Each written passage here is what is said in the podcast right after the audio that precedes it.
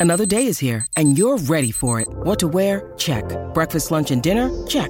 Planning for what's next and how to save for it? That's where Bank of America can help.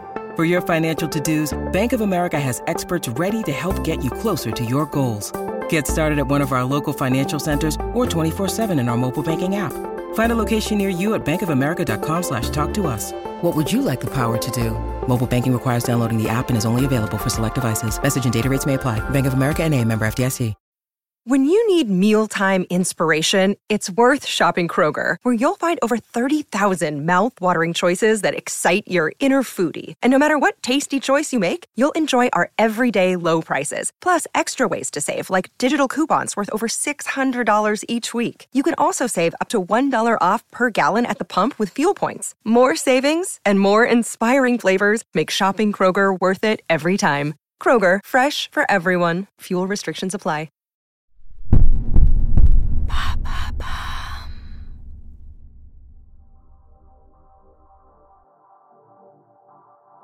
Bonjour à tous, je suis Alice Haché. Je vous souhaite la bienvenue dans l'empreinte. Nous allons essayer de comprendre ensemble comment les marques d'aujourd'hui s'engagent ou non pour notre planète. Chaque semaine, je reçois donc des start des PDG de grands groupes ou encore des directeurs de la RSE qui m'expliquent comment leur entreprise s'engage pour porter une révolution de l'impact sur notre planète.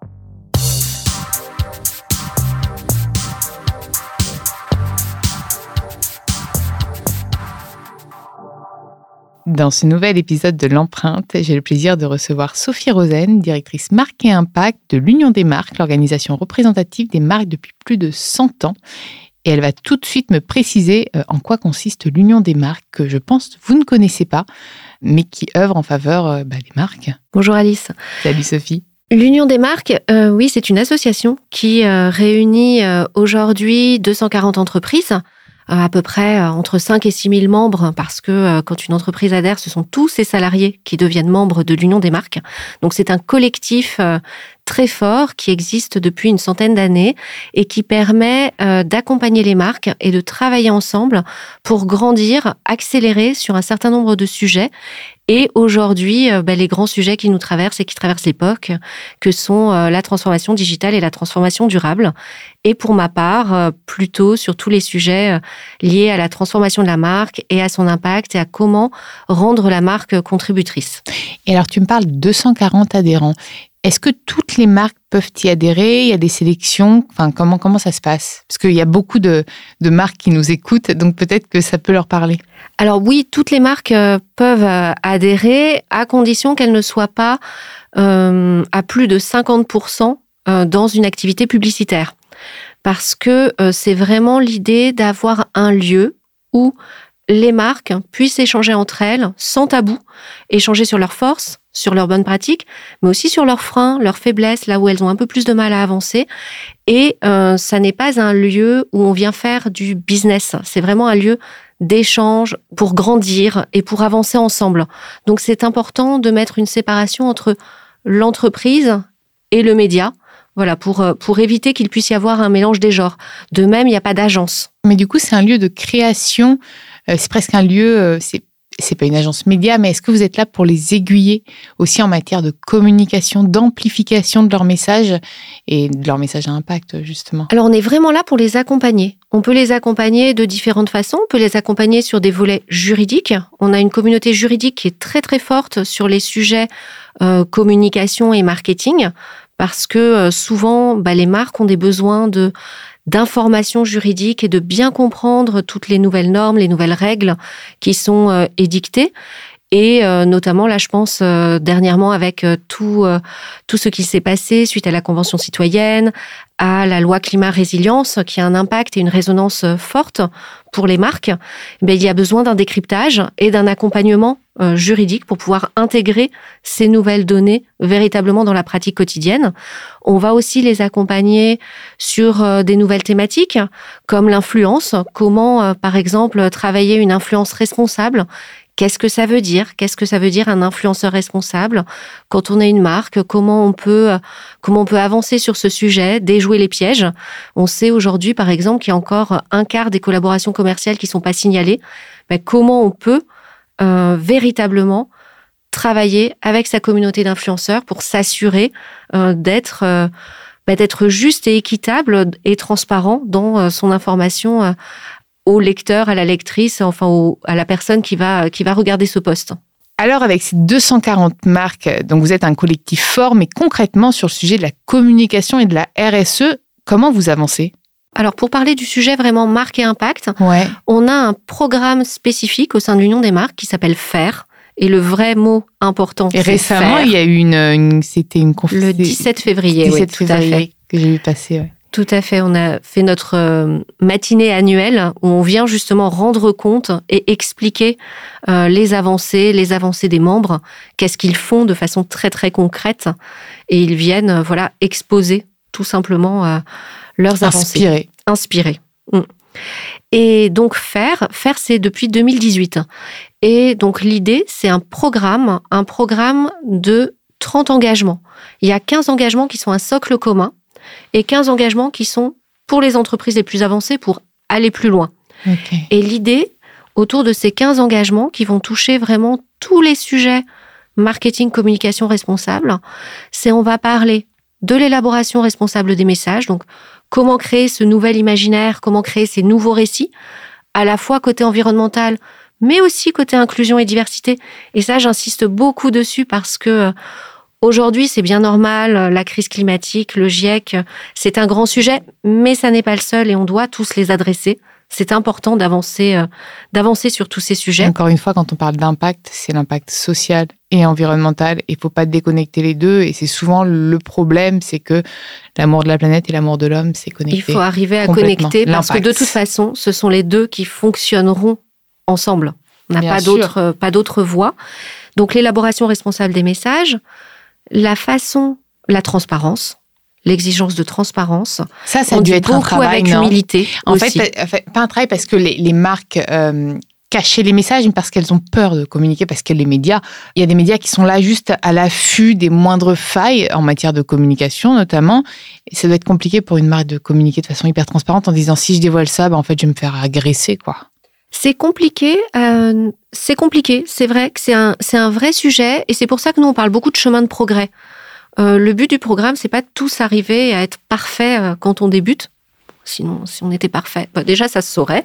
Je crois qu'il n'y a pas de perfection. De toute façon, la perfection est un critère. Euh, et, ensuite, et ensuite, non, c'est un chemin de progrès. On a, on a des, tous des points perfectibles. Tu le disais bien. Il y en a qui sont très avancés côté social et sociétal, d'autres qui sont très avancés côté environnemental, et on a tous et puis tout dépend quand même de leur raison d'être. Quand on est la Maïf, on a forcément d'autant plus d'impact social qu'environnemental, même si on se bouge. En fait, je pense que tout part de l'ADN, de cette raison d'être ou de cette euh, qu'on inscrit même dans les statuts euh, exactement. Mais toi, tu es là, enfin vous êtes là, l'Union des marques, pour en plus leur donner un, un angle plus global, plus complet. C'est ça, c'est exactement ça. Et puis, euh, donc pour, pour revenir sur les freins par rapport à cette transparence, il y a effectivement une peur une peur de se dire, bah, si j'avoue mes limites, est-ce que je vais pas faire peur à mon consommateur qui va se dire, bah, bon, bah, finalement, il est peut-être pas si formidable ce produit ou ce service. Et au contraire, nous, ce qu'on voit et ce qui est très bien démontré, euh, notamment dans les baromètres euh, Greenflex Adem ou, d'autres, c'est que le consommateur, la consommatrice, ils vont rechercher aujourd'hui l'authenticité. Et ils peuvent être très compréhensifs sur euh, le sujet des limites quand elles sont exposées de façon naturelle, simple, humaine et humble. Et nous, on insiste beaucoup sur cette notion d'humilité. Et aussi, dans la communication des engagements, la transparence, on va beaucoup insister aussi, et c'est sujet à de nombreuses discussions, sur la proportionnalité. Est-ce que ce que vous voulez communiquer correspond vraiment à vos impacts ou est-ce qu'on parle d'un épiphénomène de votre activité. Alors, est-ce que tu as un exemple, pas d'une marque, mais est-ce que tu peux un peu illustrer ça? Euh, Par exemple, si on est dans une, euh, une activité cosmétique, on pourrait avoir envie euh, de et je je pense à aucune marque en particulier. Non, non, c'est, je, pas ma bien, question et, et je reprécise que c'est pas ma question, c'est pour qu'on ait un exemple. C'est vraiment pour donner un exemple et, et c'est même pas tiré d'un, véritable exemple. Euh, donc si on est dans une marque mettons cosmétique et qu'on veut communiquer sur un engagement qui va être un engagement euh, de réduction de son empreinte carbone sur sa chaîne de valeur. Ben, si on dit juste mon produit il est euh, Net carbone. Net carbone, euh, voilà, ce qui est déjà. je, je m'entends le dire, j'ai déjà du mal à le dire. De toute façon, récemment, un rapport est, sorti, on n'a plus le droit de le dire. Hein. Et euh, je change mon pack, donc ça fait un impact majeur sur, sur mon, mon empreinte carbone. Mais est-ce que derrière ça, il y a eu une analyse de cycle de vie qui a été faite? Et est-ce que vraiment ce changement de pack, c'est là où il y avait un levier pour réduire l'empreinte carbone. Est-ce que c'est pas dans les champs, dans la distillerie, avec euh, des groupes électrogènes qui euh, alimentent euh, pour distiller les roses et en faire de l'huile essentielle? Est-ce que c'est pas là où il y a le plus fort impact et est-ce que c'est pas ça, même si c'est moins visible du consommateur, mais est-ce que c'est pas là où il y a vraiment l'impact? Et donc, est-ce vraiment pertinent d'aller dire qu'on a réduit là-dessus? Oui, et puis, et puis dans la façon même, même d'adresser le, message, là, si je suis un consommateur un peu, un peu hargneux et un peu, un peu pointilleux, si je veux m'acheter une crème, je vais pas me l'acheter parce qu'elle est nette carbone, en fait. Ça, c'est du plus. Et donc, vendre son produit, ce qui s'appelle souvent du greenwashing, sans le faire exprès. C'est le problème qu'ont les marques aujourd'hui, c'est qu'elles se disent pas, ah ouais, non, mais je vais faire du greenwashing. Non. C'est qu'elles se disent, waouh, on a réussi à faire ça, faut qu'on le dise. Ouais, mais en fait, on vend pas un produit sur son engagement RSE. L'engagement RSE doit être pris par toutes les marques et en fait, limite, on doit le voir de façon discrète.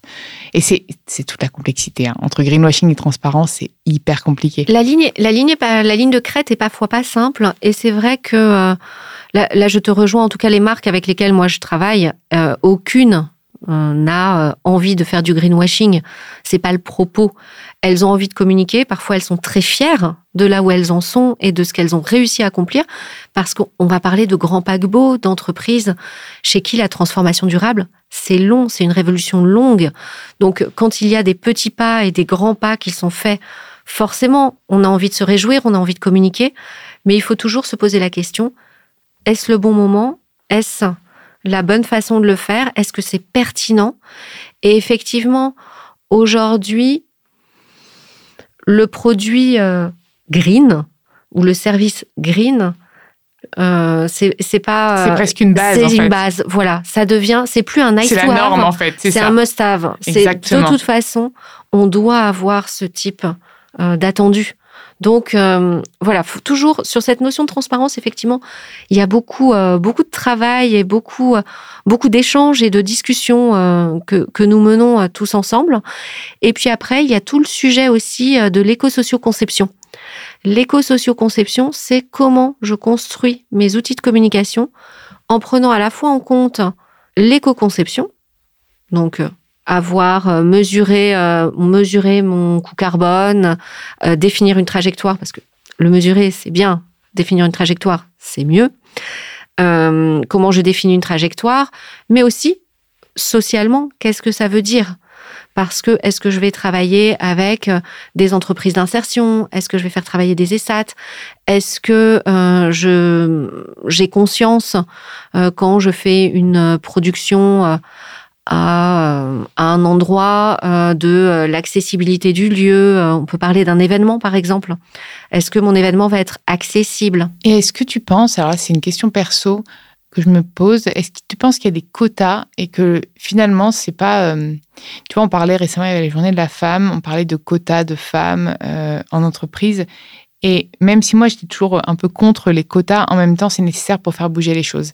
Donc, est-ce qu'il n'y aurait pas euh, déjà un quota en place ou à mettre en place pour un peu inciter les marques à le faire, même si, encore une fois, je ne suis pas pour les labels et pour les quotas, mais ça permet de faire bouger et d'accélérer les choses, alors euh, allons-y.